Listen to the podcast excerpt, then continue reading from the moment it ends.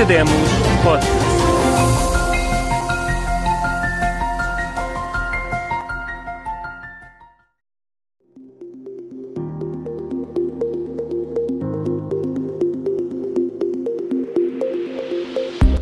Bem-vindo ao Academos, um podcast sobre ideias que dão que pensar. Todas as semanas há conversas interessantes com académicos que partilham aqui ideias surpreendentes que espero que nos levem a redescobrir o mundo que nos rodeia.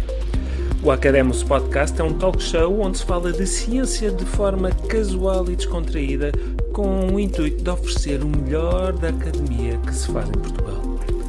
Junte-se a nós e inspire-se.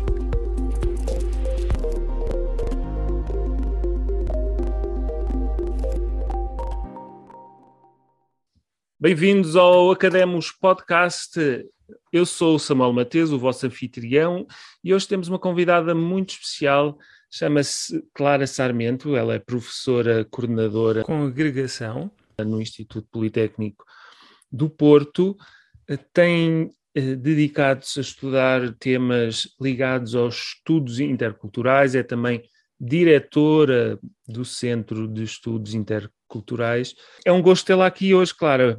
Bom dia. Bom dia, Samuel. Bom dia. Muito obrigada pelo convite. Eu acho que vamos ter uma conversa muito, muito interessante. Hoje vamos falar de cultura, temos falado de outros temas como psicologia e comunicação e política, mas é preciso também falar de cultura, porque no fundo é uma palavra que subentende todas estas outras dimensões falamos de, quando falamos de política, falamos de cultura, quando falamos de comunicação, falamos de cultura. Vou só citar uma frase sua que eh, gostei muito e, e que, escreveu num, num dos seus trabalhos. A interculturalidade é a gramática que liga as palavras do texto cultural e as torna compreensíveis, comunicantes e traduzíveis. Clara, qual é o alcance destas palavras? O alcance é a comunicação intercultural que nos move, é a necessidade de compreender os valores, as práticas, as representações, as estruturas de poder, e o poder é político, que subjazem a tudo aquilo que nós dizemos e fazemos na nossa comunicação intercultural no dia a dia, entre as diversas culturas entre as quais agimos, naquele palco que é a sociedade em que nos movemos, com os seus códigos de valor e de conduta, que é essa tal gramática que rege a forma como comunicamos, como nos comunicamos a nós para com o outro, como descodificamos os outros e como estruturamos a interação diária que hoje em dia é intercultural, não só dentro da nossa sociedade, mas dentro da globalização, da globalidade que faz parte do nosso dia a dia. Como costumo dizer aos meus alunos, não há um único dia que nós passamos na nossa vida em que não haja uma qualquer forma de interação intercultural seja ao ouvirmos a música como que despertamos no telemóvel, que certamente não será portuguesa, mas mesmo que o seja, uh, tem influências de todo o mundo e é escutada através de tecnologias que foram construídas uh, com hardware e software proveniente de todo o mundo, toda essa imensa dimensão, constante dimensão intercultural que pervade qualquer instante, qualquer interação no nosso cotidiano, tal como esta que estamos aqui a ter hoje em dia, neste momento, através das tecnologias, do Zoom, do computador. Exato, se não fosse possível, uh, seria muito mais complicado, mas eu admito que uh, poderia deslocar-me para que pudéssemos gravar esta conversa, para tê-la no nosso podcast Academos, uh, tal é o valor do, do trabalho que tem feito.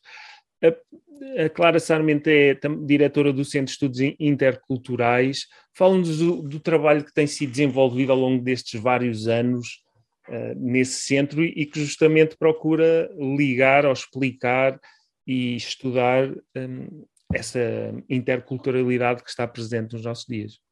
Desde 2007, é uma longa viagem esta. Um, começamos uh, naturalmente a focalizar-nos em construir rede de contactos internacional, o mais internacional possível.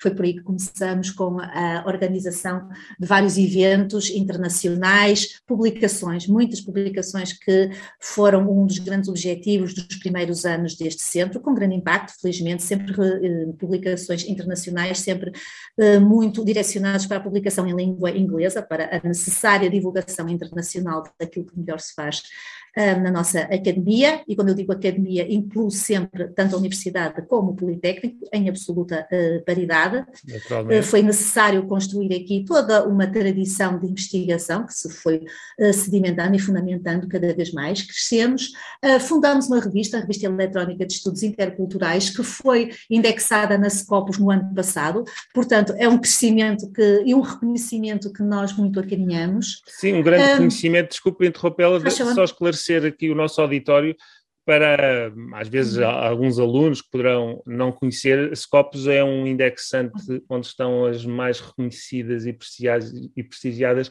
revistas científicas internacionais e por isso ver uma revista portuguesa reconhecida com esse selo é um, um orgulho para, para toda a academia.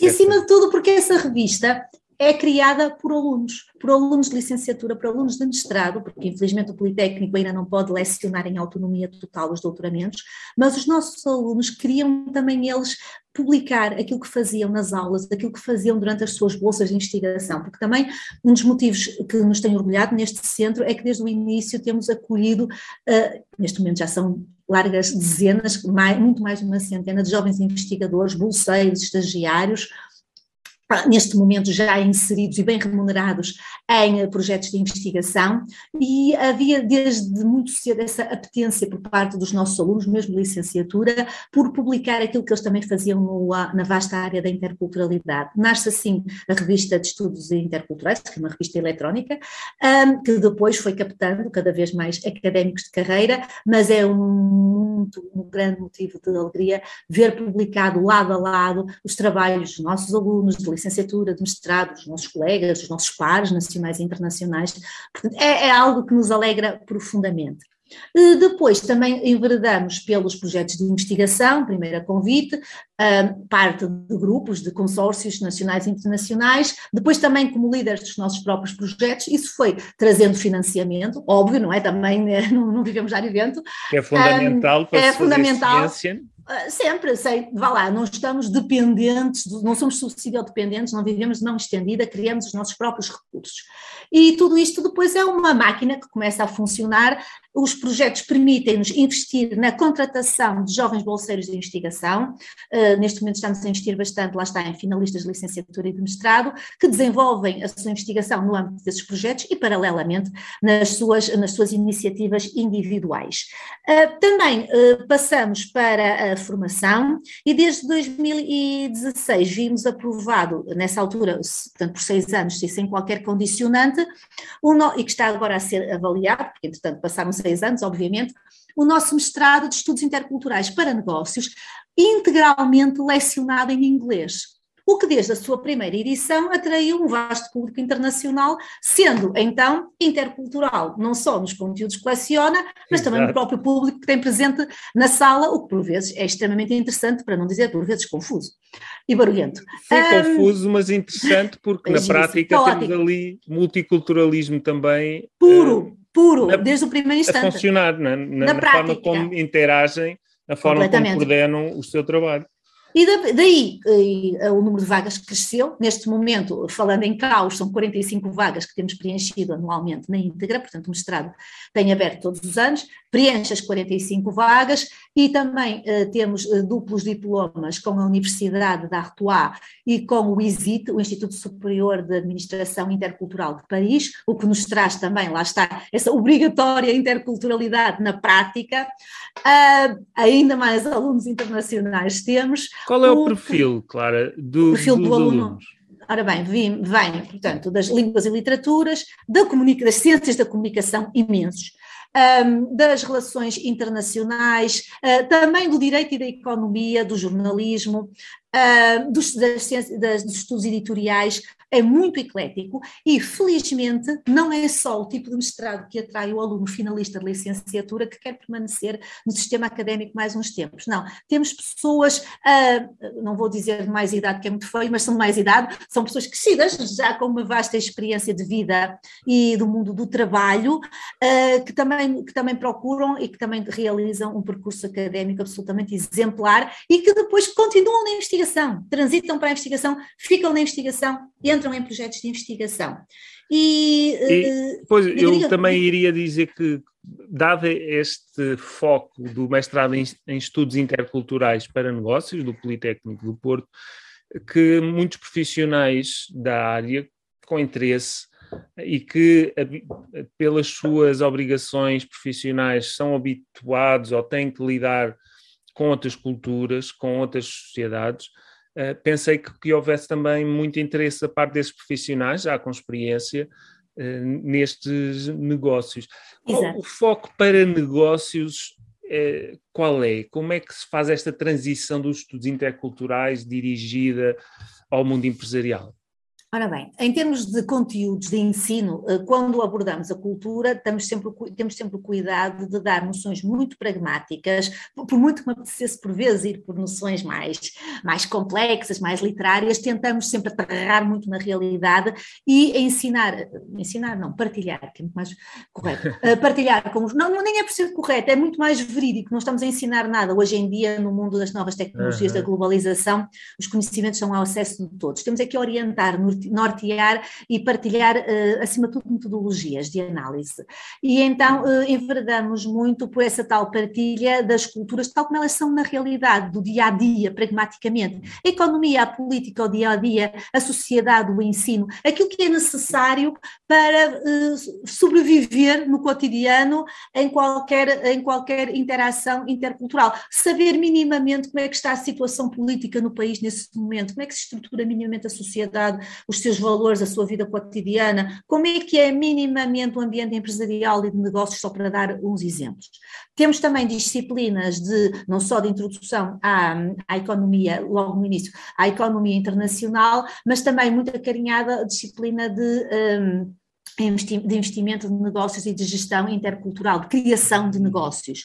Estamos muito vocacionados também para a questão das indústrias culturais e criativas, porque aí sim conseguimos fazer transitar de uma forma muito, uh, muito prática e até muito produtiva todo o conhecimento cultural que se vai desenvolvendo ao longo do mestrado para o investimento. Portanto, tentamos levar a que os nossos alunos entendam que os seus conhecimentos criativos, as suas capacidades criativas, os seus conhecimentos culturais são, não, não devem estar apenas ao serviço dos negócios, mas são também elas uma possibilidade de negócios. E vou dar dois exemplos muito claros. Primeiro, o nosso projeto de uh, street art, e já poderemos falar um pouco disso na área das indústrias criativas.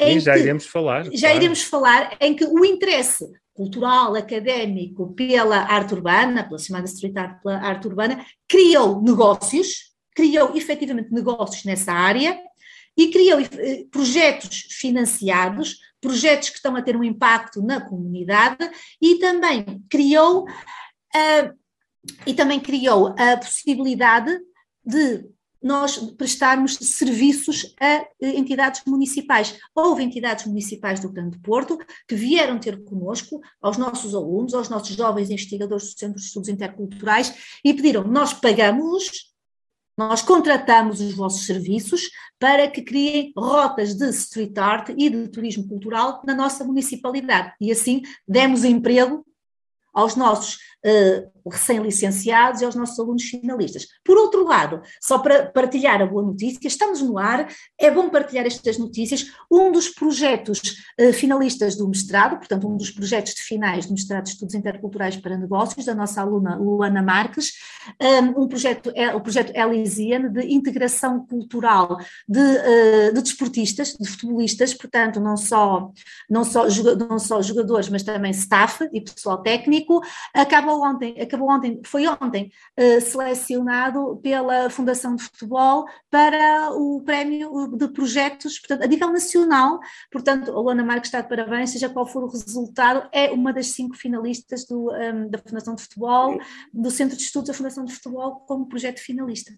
Está ela de parabéns, está, está, está ela interculturais, está todo o corpo docente e direção do mestrado.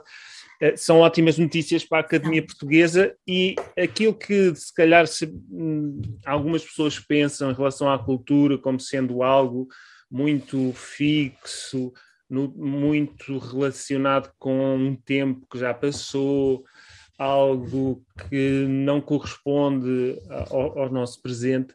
Bom, não, tem, não é certamente esse o entendimento que aqui claro nos está a trazer, pelo contrário, a outra cultura faz todos os dias e a academia, que seja politécnico, ensino politécnico ou ensino universitário, a academia faz e contribui para esse dinamismo. Foi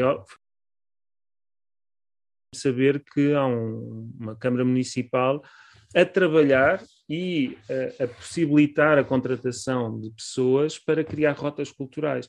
E isso beneficia todos, beneficia o, o, o, município, o centro de investigação, os seus alunos do mestrado e nós, cidadãos, claro.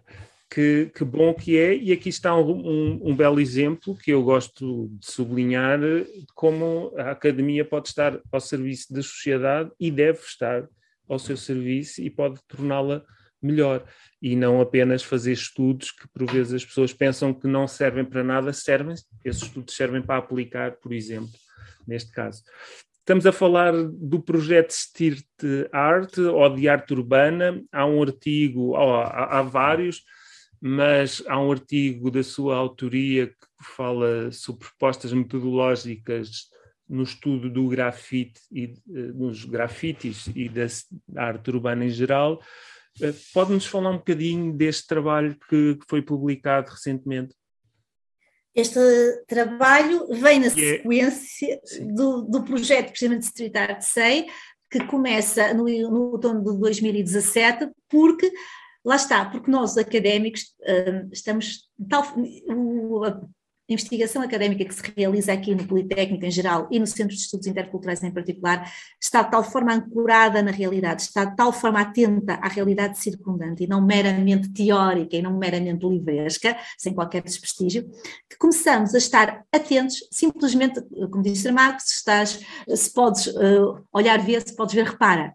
E reparando na cidade em redor, no Porto, nas zonas, na, nas área metropolitana circundante, no, norte de Portugal em geral, um, simplesmente reparamos, olhamos, vimos, compreendemos que estamos rodeados de arte nas ruas, nos muros das ruas, desde as artérias centrais e turísticas até remotos.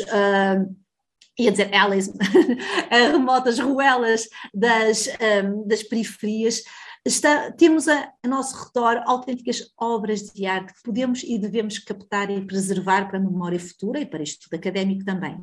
Assim começou em 2017, na zona do Bonfim, no Porto, a recolha das imagens que foi pouco a pouco gerando roteiros da street art e de grafite, primeiro pelo Porto, depois pelas áreas circundantes, já fomos até Aveiro, já estamos também a trabalhar em Guimarães, uh, tivemos então as tais rotas comissionadas em Vila Nova de Gaia e em Matosinhos, e assim cresceu este projeto que se traduz para, aberto à comunidade, que se traduz na criação uh, de, uma, de um website, que convido todos os ouvintes a visitar, no qual podemos aceder a várias dezenas de rotas disponíveis em acesso aberto. Cada rota está estruturada em pontos de interesse que são uh, facilmente acessíveis a qualquer visitante, a qualquer transeunte, a qualquer habitante.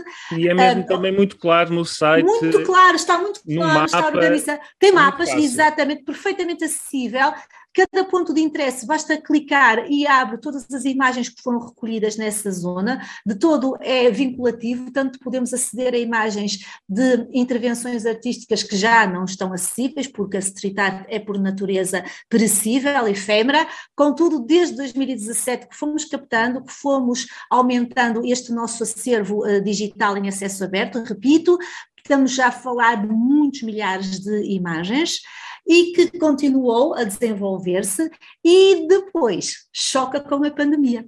E o que é que nós fazemos? Temos que parar o trabalho de campo, é natural, todos claro. nós temos que parar, mas quando regressamos às ruas timidamente, uh, naquela, naquela difícil primavera, naquela transição da primavera para o verão de 2020, após o primeiro lento desconfinamento, o que é que nós uhum. descobrimos? Uhum que mesmo assim a cidade não adormecera e que ao abrigo do anonimato, ao abrigo do lockdown, numa dupla transgressão, não só os alegados vândalos, que para nós são artistas, não Exato. só tinham continuado a ilustrar a cidade, como também tinham, também eles, um, desobedecido duplamente ao lockdown e tinham continuado a pintar. E então o que é que fizemos? Criamos um sub, portanto, como se diz na gíria uh, empresarial, um projeto spin-off, portanto, um subprojeto, um projeto paralelo, chamado Sim. Street Art Against Covid, em ah, que captamos especificamente e organizamos especificamente as intervenções artísticas que tinham surgido durante o primeiro lockdown.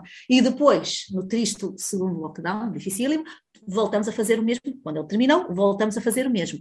Esse projeto uh, teve um, tem, um, pronto, tem um período de vida, uh, terminou, felizmente, decidimos acabar com ele quando terminou oficialmente confinamento agora, aquela semana de confinamento de janeiro de 2022, terminou aí, mas entretanto foi premiado com o prémio uh, Santander, o prémio académico de Santander de projetos sociais que fizeram uh, projetos de portanto, intervenção social que, para fazer frente à pandemia. Portanto, também foi reconhecido por uma instituição bancária, que isto, e acaba por ser muito interessante, vemos uma instituição bancária, absoluto conservadorismo, a a premiar financeiramente um projeto que, ao fim e ao cabo, nasce de um duplo vandalismo, não é? Portanto, não só temos a. Eu falar sobre isso. é um paradoxo tão giro, não é? Porque é curioso que hum, nos últimos anos tem-se afirmado a arte urbana, uhum. o grafite em particular, mas outras formas de hum, representação do mundo, chamemos assim, e outras formas artísticas que envolvem usar, estou aqui a pensar no Vils, por exemplo, ah. Que usam, já não é tanto um grafite, mas que causa uma mancha cromática que nos permite identificar uma figura. Existem muito novos artistas e é a emergência de uma nova classe que não tínhamos ainda, uh, que é aquilo que se chamava vandalismo e que começou por ser uma arte artística banida ou, ou não reconhecida enquanto arte e enquanto cultura, hoje já não é underground, como se diria eh, no mundo anglo-saxónico, mas é completamente assumido ao ponto de um banco, como acabou de dizer, reconhecer esse trabalho. E a verdade é que também os cidadãos reconhecem que mais vale ver uma fachada de um prédio com uma expressão artística do que uma fachada deteriorada. E, portanto, há aqui um trabalho de, por um lado, afirmação dos turistas, dos turistas não, dos artistas. Exato. E, ao mesmo tempo, também de renovação da vida cultural urbana e das grandes cidades, ao ponto de já os reconhecermos em nome próprio e de reconhecermos sim, sim. o trabalho uma assinatura, nós reconhecemos o estilo, não é preciso ser um especialista para reconhecer um azul, um caver, um musk, uma rafi, um Mr. Dell, que ainda ontem o Mr. Dell esteve aqui no nosso instituto, uh, na, nas jornadas de comunicação, a falar especificamente qual estrela da street art que ele é, sem dúvida alguma, a, amplamente reconhecido, hum, com todo o mérito artístico e também impacto sociopolítico, esteve aqui a falar acerca da sua arte e das suas intervenções. Portanto, é possível, sem ser especialista, caminhar pelas ruas do Porto, neste caso, onde estamos sediados, e reconhecer o traço de um Já azul, agora, de uma Rafa, de um Caber. Fácil. Eu gostaria de dizer que, segundo o que está neste artigo, existem 16 rotas e 220 pontos de interesse em 485 imagens espalhadas pelo Porto nas suas diversas áreas. Há uma rota do Bolhão, a rota da Boa Vista, a rota de São Sim. Bento, e por aí fora, veja-se a quantidade de, de arte que basta estarmos atentos para reparar nela. O problema é que às e, vezes estamos adormecidos isso. a caminhar. Ora bem, é isso que é? tentamos despertar. E há, há bocado houve este lapso de língua muito interessante que faço constantemente também, que é falar do turista.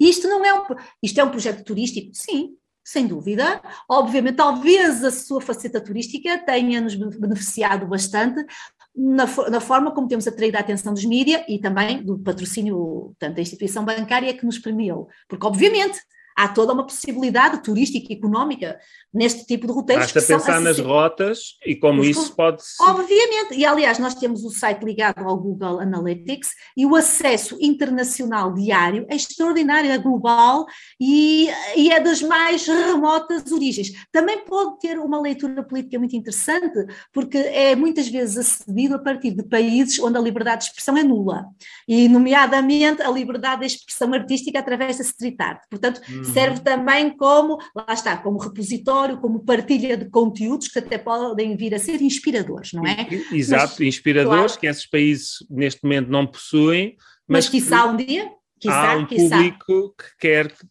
Quer conhecer, quer conhecer. Agora, claro que também há um, há um, enorme potencial turístico e por alguma razão, quando este projeto está a nascer, por isso é que eu sublinhei há pouco o outono de 2017, porque logo no inverno de 2018, ainda o projeto é um bebê que está a nascer, já estávamos com um impacto mediático que quase que nos ultrapassou. Nós quase que estávamos a produzir o projeto à medida que a imprensa nos, uh, nos vinha chamar. Começa com a rádio, felizmente, passa para a imprensa escrita e passamos para a RTP, passamos para a televisão nacional em horário prime time. E a televisão nacional dedica-nos logo ali, na prima, no primeiro semestre de 2018, cinco peças. Não é, não é uma notícia, são mesmo reportagens em que a uhum. equipa nos segue, em que as rotas são filmadas com cuidado estético, com grande cuidado durante muitas horas de gravação e é-nos dedicado, são-nos dedicadas cinco peças em horário nobre televisivo. Isto teve um impacto incrível.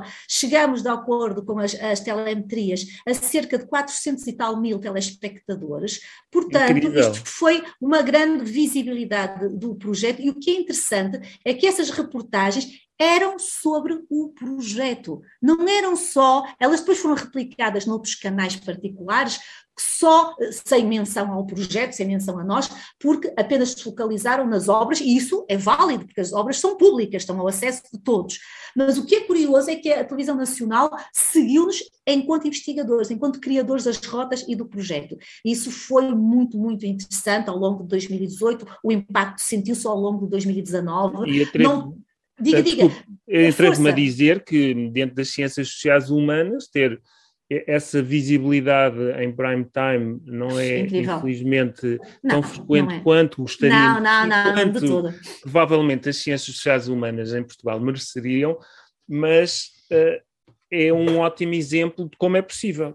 E... É, é com uma abordagem aberta de comunicação de ciência, mais do que comunicarmos para nós próprios, porque há locais para isso, há locais para isso, há publicações académicas fechadas, Há concursos, há concursos de carreira, de que ainda há pouco falámos, tudo bem, isso é sede própria, há aulas mais, mais densas, mas interessa-nos comunicar. Comunicar a quem? Em primeiro lugar, aos nossos alunos, para os atrair para a ciência, para o estudo, para a cultura, chamem-lhe o que quiserem.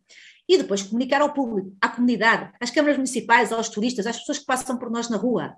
Há empatia. Quando eu estou em trabalho de campo, eu faço trabalho de campo, não mando só os alunos, era o que faltava, eu faço imenso trabalho de campo, estou a captar, estou, estou nas ruas a captar imagens e as pessoas interagem connosco, mas com simpatia, com abertura, não dizem, olha estes vândalos que nos estão a estragar as paredes, não, claro. nada disso.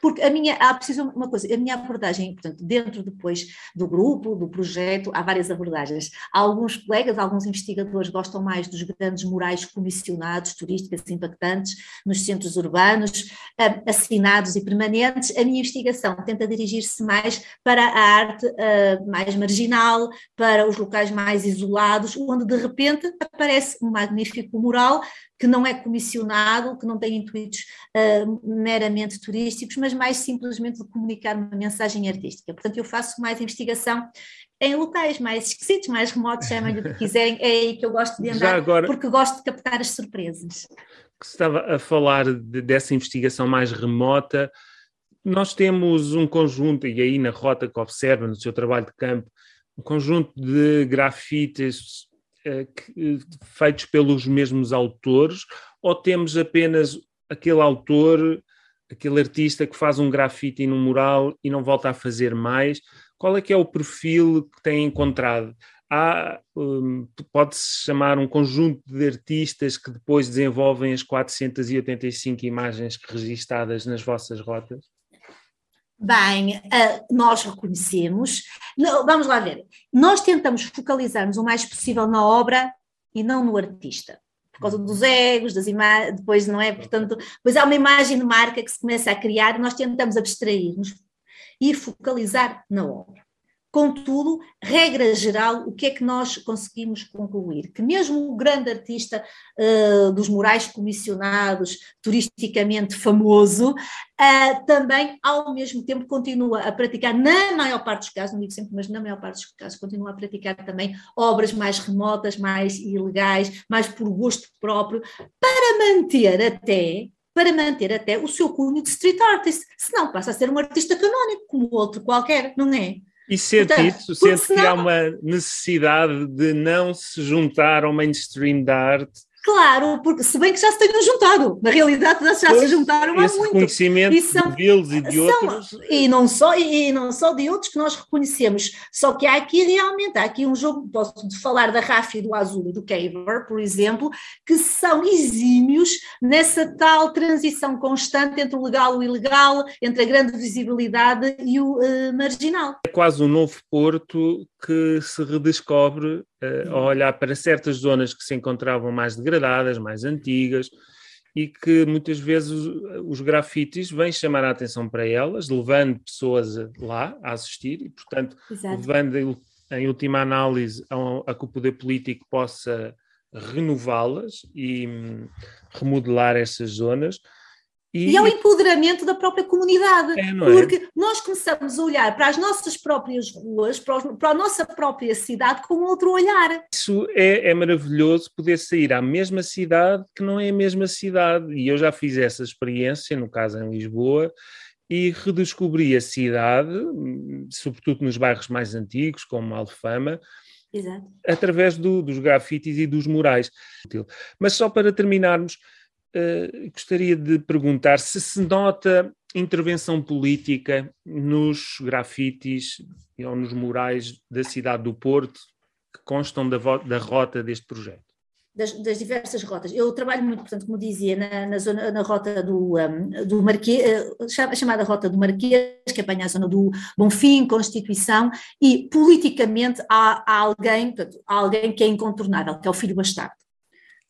O Filho Bastardo, portanto, é um dos artistas que mais admiro e que tem intervenções de uma assertividade, de um humor ácido, uhum. uh, de um contrapoder que eu acho absolutamente uh, emblemático e que deve ser seguido e respeitado com a maior atenção. Temos trabalhos de grande, de grande teor estético, a Rafi, o Azul, acho que esteticamente são incomparáveis, do ponto de vista pessoal, não é? O Caver também, com uma estética própria, muito, muito, muito, muito atraente mesmo. Mr. Dell, lá está, Mr. Dell, com grande visibilidade, um grande público, ah, uhum. uh, intervenções, intervenções grandes, comissionadas, com impacto mediático, político muito forte, esta recente agora sobre a guerra da Ucrânia, mas uh, em termos de microvisibilidade, de de uma invisibilidade uh, encenada, staged, uma invisibilidade encenada, extremamente impactante. E tão impactante é que muitas das intervenções do filho bastardo são críticas, muito, muito, muito críticas, são imediatamente cobertas, são imediatamente apagadas pelos uh, poderes políticos vigentes na cidade. Há, há, um mural desses, creio que será de, desse artista filho bastardo, que decidiu pôr no muro a figura de Rui, do outro Moreira, Rui Moreira, que já era, já era da cidade que está vendida, Apareceu um dia, eu fui a correr fotografar, no dia a seguir já estava uh, pintado. Okay. Portanto, eu gosto muito, eh, pintado por cima, claro, portanto, adoro esta atitude das autoridades. Estou a ser irónica, obviamente, em relação à street art, adoro, adoro, pagam, pagam uh, promovem, desde que não os ataca. A partir do momento em que se faz um bocadinho de moça, imediatamente pintam por cima. Mas, então... contudo fruto da, da, do nosso trabalho de campo, nós sabemos onde é que elas estão, sabemos as ruas e os locais mais ou menos remotos onde nós podemos ver essas intervenções, estão nos nossos roteiros e, claro, são muito bem-vindos ao Porto, que nós teremos todo o gosto, a nossa equipa, em guiar as pessoas através claro. da street art do Porto e dessa mais interventiva que, tanto, que então, tanto admiramos.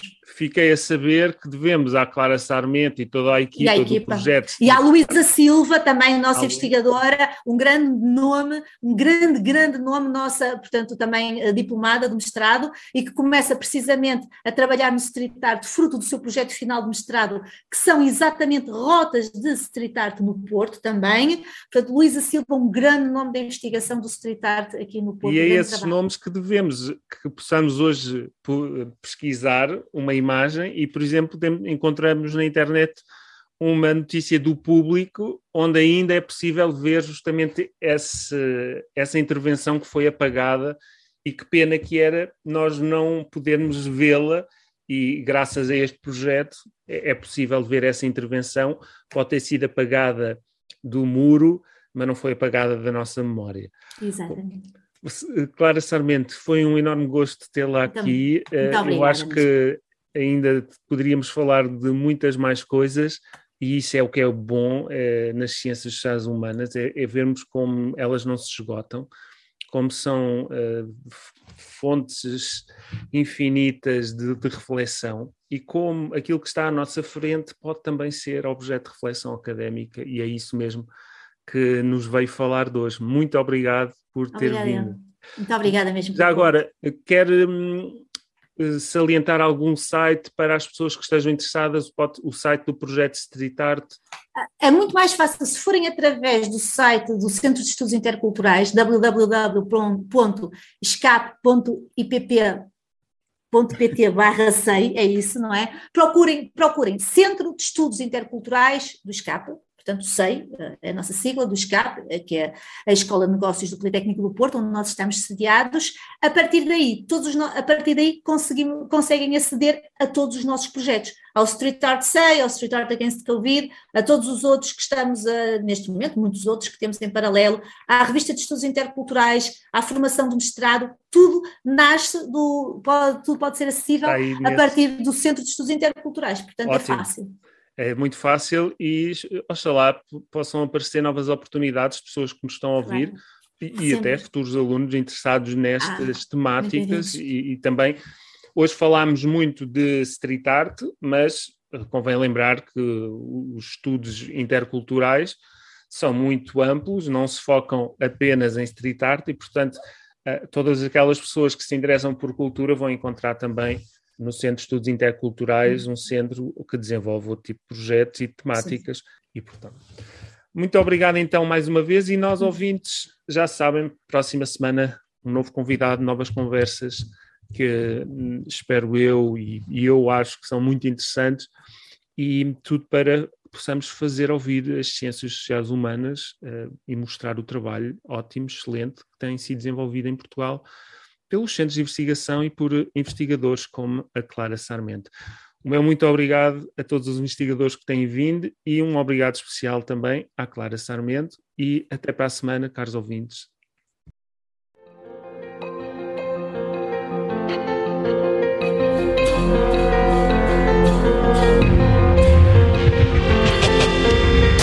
Obrigado por ouvir o Academos Podcast. Se gostou deste episódio, não se esqueça de subscrever o canal e partilhá-lo nas redes sociais. Uma simples recomendação ou amigo é um grande incentivo para este projeto. Pode seguir o anfitrião na página de Facebook Samuel Mateus Comunicação e saber mais sobre os cursos online sobre comunicação em público em comunicarlideranca.wordpress.com. É tudo por hoje. Até à próxima semana.